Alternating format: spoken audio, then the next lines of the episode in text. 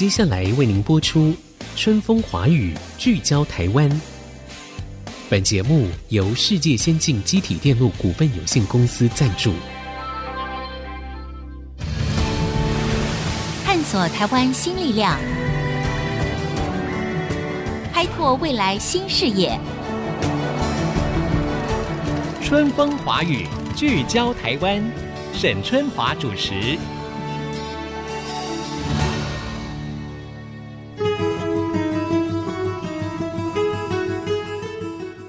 各位听众朋友，大家好，欢迎收听《春风华语》，聚焦台湾。我是节目主持人沈春华。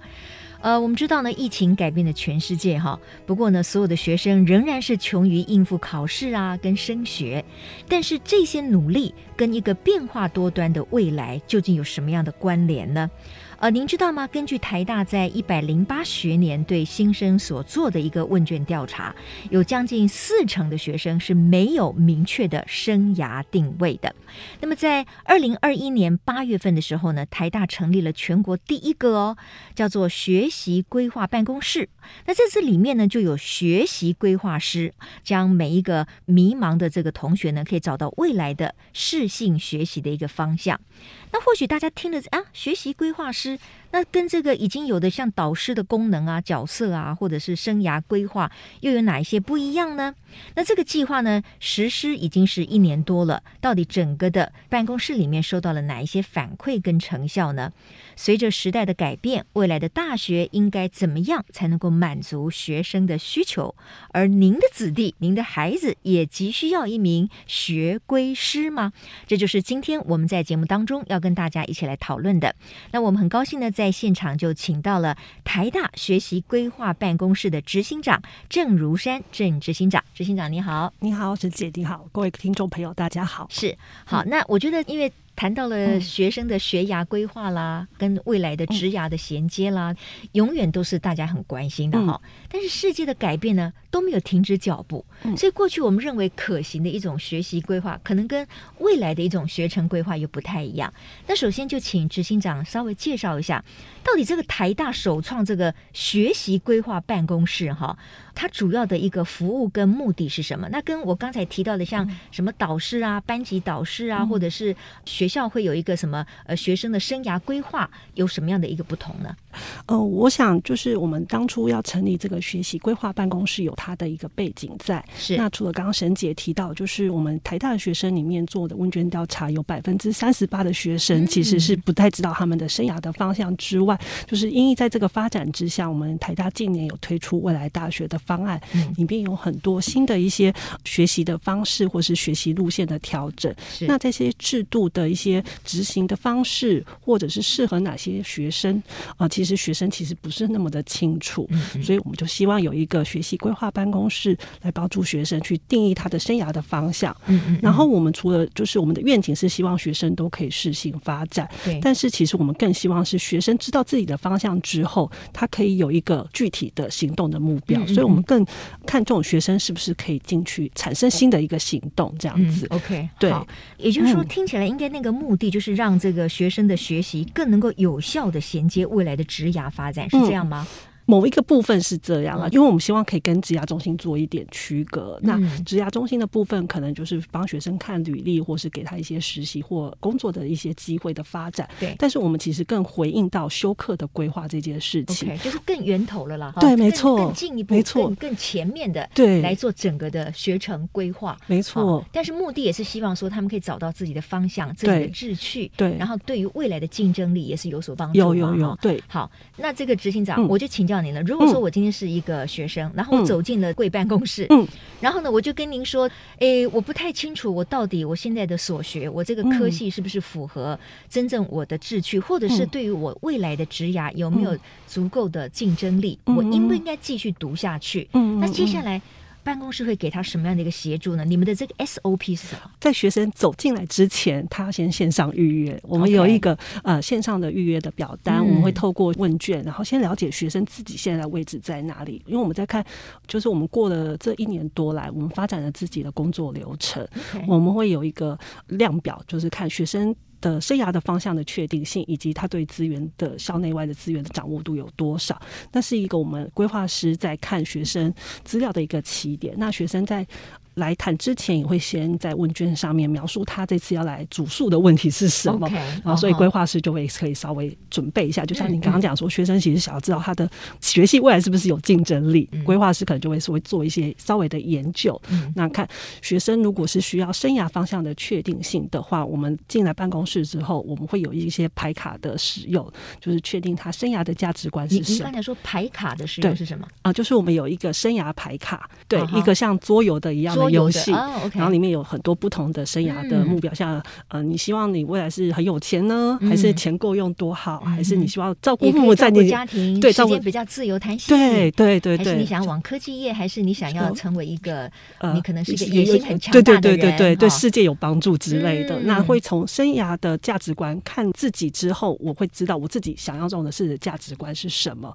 接下来我们会看你的能力，我如果我想要达到这个价值观的能力，那我可能需要用什么样的东西来达到这个目标？嗯、那能力的部分，你就可以看你有哪些，那哪些是不足的。嗯、那从不足的部分，我们再看哪些校内的课程或者是资源来帮助你去达到这个目标。所以我们大概会是这样子的流程在进行。那就是一开始会是先看你自己想要的是什么，嗯、再看你的能力在哪里。嗯、那在也有可以搭配职业的卡片的选项，然后我们也可以看，如果你是以职业出发的话，我想要走哪一个职业，那我们来看看你的能力需要哪些职能。嗯、那你看了这个职业需要的职能之后，我们再来看看你哪些你有了，哪些没有，那我们再对应校内的资源，来、嗯、看看怎么样去帮助你。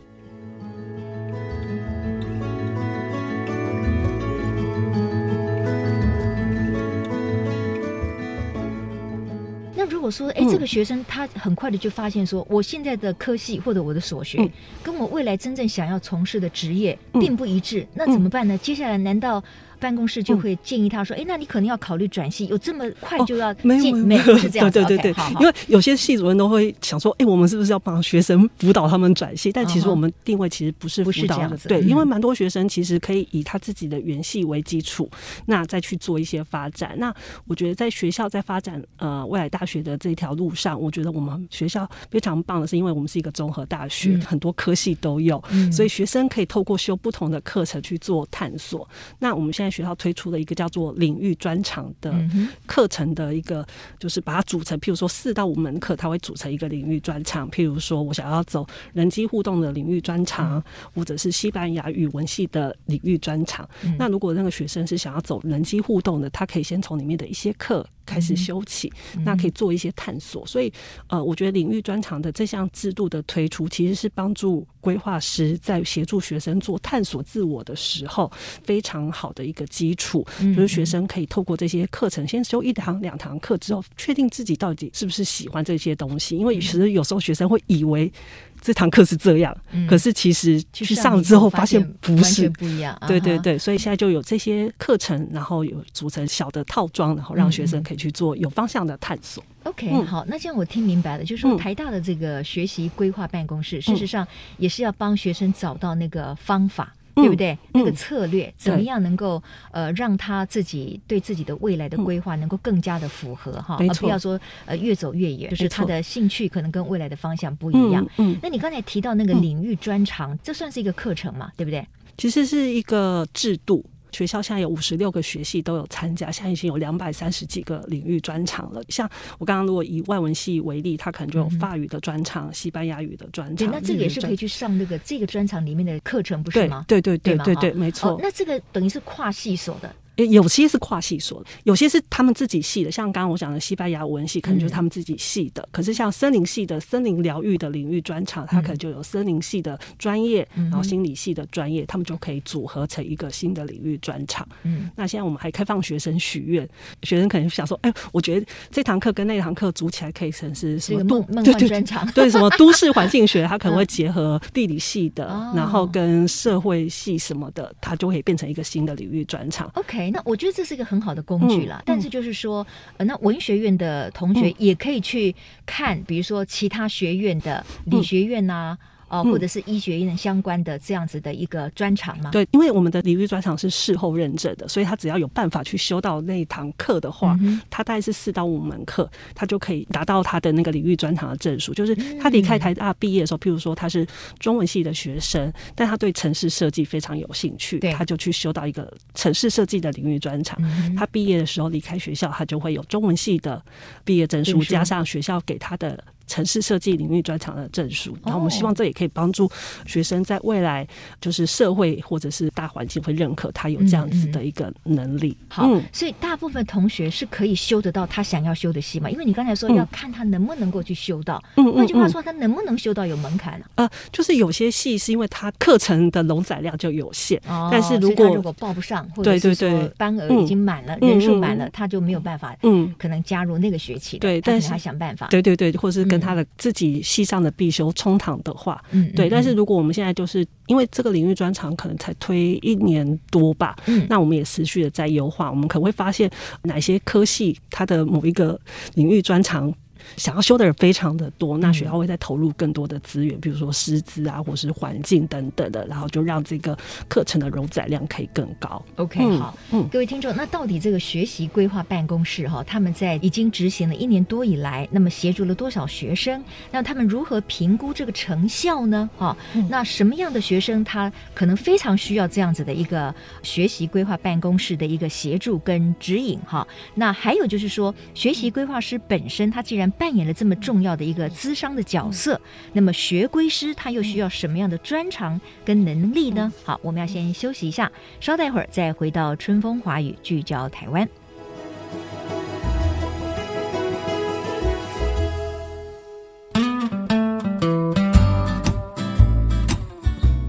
各位听众朋友，欢迎回到春风华语聚焦台湾，我是沈春华。我们今天呢在谈论，就是说如何帮助这个学生，尤其是大学时期的学生哈，找到他们未来可能更有利的竞争力，然后呢学到他们想学的一些专长啊。那么也许跟他的系所呢不是直接相关，他也可以有办法去透过所谓的领域专长呢，去学到他要的一些其他的一个能力哈。那继续呢，我要请教台大学习规划办公室的执行长。郑如山郑执行长呢，就是说计划已经执行了一年多了嘛，嗯、那你们帮助了多少学生？嗯、那你们如何评估说，哎，我们是有帮助到这些学生的，嗯、他们可能因此改变了他们的呃学习的方向啦，或者是内容哈？怎么样去评估？嗯，我们目前大概就是很多学生给我们的回应非常的好，因为我们一开始成立的时候，嗯、学生来跟我们谈话的时候，他就说，其实他真的把这个问题放在心里非常久了，嗯、他是不知道何处去、嗯、找到。到帮助，对，所以他觉得有一个规划师，然后他就是能够听他所有的一些烦恼或是他的苦闷。那我觉得，呃，学生给我们的回应非常好。然后，呃，我们现在大概有五百五十多位的学生，在一年多的时间来跟我们询问了。那其实占台大的大学生的，呃，像这个学期，大概已经有一点四七的大学部学生，嗯，来申请要来使用我们的服务了。一点四七是什么？啊，百分之一点四七，就台大学生如果是一万一万七千。人左右的话，大概已经有一点四七的学生使用我们的服务。嗯、那我们其实，在服务的人数上，我们希望未来可以成长到百分之八的学生都可以有需求的学生都可以来接受规划师的服务。可是看起来你们的办公室人数并不多啊，对，所以我们要消化那么多的学生，这个量能很大耶。嗯，对，但是我们希望就是。我们现在发现学生有需求，然后我们把工作方法确立之后，然后可以更有效的帮助学生。那如果有需要在的话，我们可以再跟学校争取更多的资源，对对对，学生对不对？对对对。所以现在办公室是有几位这个全职的人？啊，我们现在大概是有四位全职的人力在投入，要服务一万七千名学生哈，哈，那压力也很大。有，但是就是总是开始了嘛，哈。嗯。如果未来有需求的话，也许学校也会给予更多的资源。对。好，那我要不要请执行长来举一个案例，就是具体的告诉我们说这个案例。在走进学习规划办公室之后，他提出的问题是什么？嗯，他获得了什么样的协助？嗯，以及他做了什么样的改变？嗯，好的，就是我们有一位学生，他其实算蛮早的，刚成立的时候他就发现我们这个资源。那他其实是一个马来西亚的侨生，他透过中文国际班的身份来进入台大就学。那他发现，哎，他进了这个中文国际班之后，他发现他的同学们可能都是。日本人或者是韩国人等等，他们的中文背景跟他这个母语可能是华语的，是非常大的落差。所以他在进入台大之后，他觉得那课程上的学习的深度不太够。可是他在这个环境里面，他就被限制住了。那他那时候就来跟规划师谈说。他要怎么办？因为他觉得他这样子一直卡在这边不上不下的。嗯嗯、那后来他在跟规划师谈话的过程当中，我们发现他其实对于华语教学是有兴趣的。华语教学，对，就是、就是他成为一个华语的老师啊。嗯、对他未来可以教别人怎么样说华语。说华语，对对对。所以后来我们在跟他对话当中，我们就发现他的眼神。当我们在提到华语教学，因为他其实就是他的个性跟特质很适合教学。那他本来是什么系的呢？就中文系，哦、就是可是中文系可能就会学中国文学、啊。文学哎，比较学术类的，对对对对，性比较高的，没错没错。台大的发展也是这个面向的。嗯、那他就发现他可以往这个方向发展之后，他后来就决定他要考华语教学的研究所，哦、所以他现在就往这个方向去努力。他有一个具体的目标，就是他现在就是课还是会去修，但是他知道他自己更着重的面向是他希望未来可以往华语教学的这一块路前进，这样子。嗯嗯后来他也参加了老师的一些研究计划，培养他自己成为一个硕士生的一个能力，这样子。嗯嗯、那我觉得从那个同学很早期就让我们觉得说，哎，其实我们这个工作是非常有意义跟价值，因为他跟他的身边的同学就发现，他同学就觉得，哎，你为什么上学期怎么好像茫茫然不知道方向？可是到了下学期之后，他有了这个目标之后，他在修课的准备，或者是他在未来的一些课程上面的选择上面，他就更有方向性的去选择他想要选择的课。课程，从他的分享里面给我们也很大的鼓励，因为我们觉得哇，没想到这么短期间就可以看到一个学生的一个变化。嗯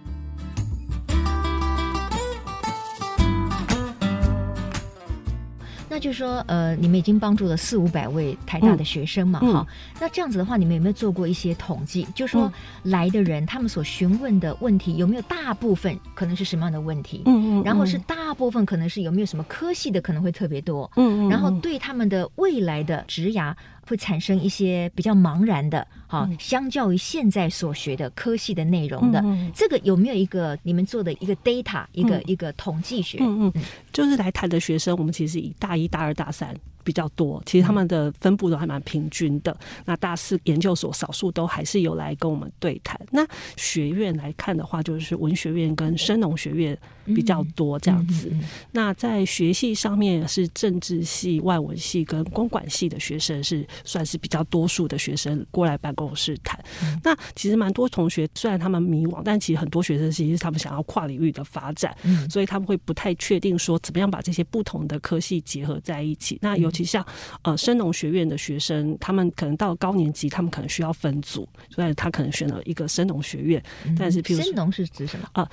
譬如说园艺系啊，哦，然后动科系啊，生传系等等这种比较跟生物或是农业相关的一些科系，所以生农就是生物农业对科系，OK，对对对。那他们就会需要选组，嗯，对，所以他们就会想要来看看说，哎，那他要往哪个路线发展？嗯，那像文学院的学生，他们可能会有想要培养什么跟传播啊、商管啊这相关的一些技能，或是像城市设计也蛮多学生会想要学习的。那还会想要知道他。有没有办法去呃往这些路线的发展这样子，嗯嗯，所以他就会想要来问这方面的问题。OK，那这些学生所提出的问题里面，嗯，有没有一些是他们对于可能家长给他们的意见，跟他们个人自己的喜好跟方向，嗯，是有冲突的，所以他觉得迷惘，到底我应该听家长的呢？嗯，因为家长会认为说，哎呀，我的社会经验也很多，而且未来怎么样？嗯，那可能跟这个学生的想法是不一样的。这方面有没有类似的案例？呃，其实我觉得还蛮有趣的。因为有时候学生来跟我们分享的时候，他就会说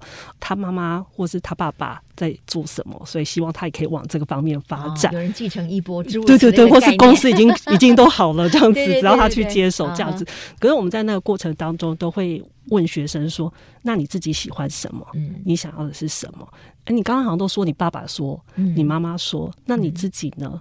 对，所以，我们大概会用这样子的引导的方式，去让学生说出他自己想要的是什么。嗯嗯嗯嗯。所以，我觉得从学习规划办公室来讲的话，嗯、你们会认为说学生自己的想法是最重要的吗？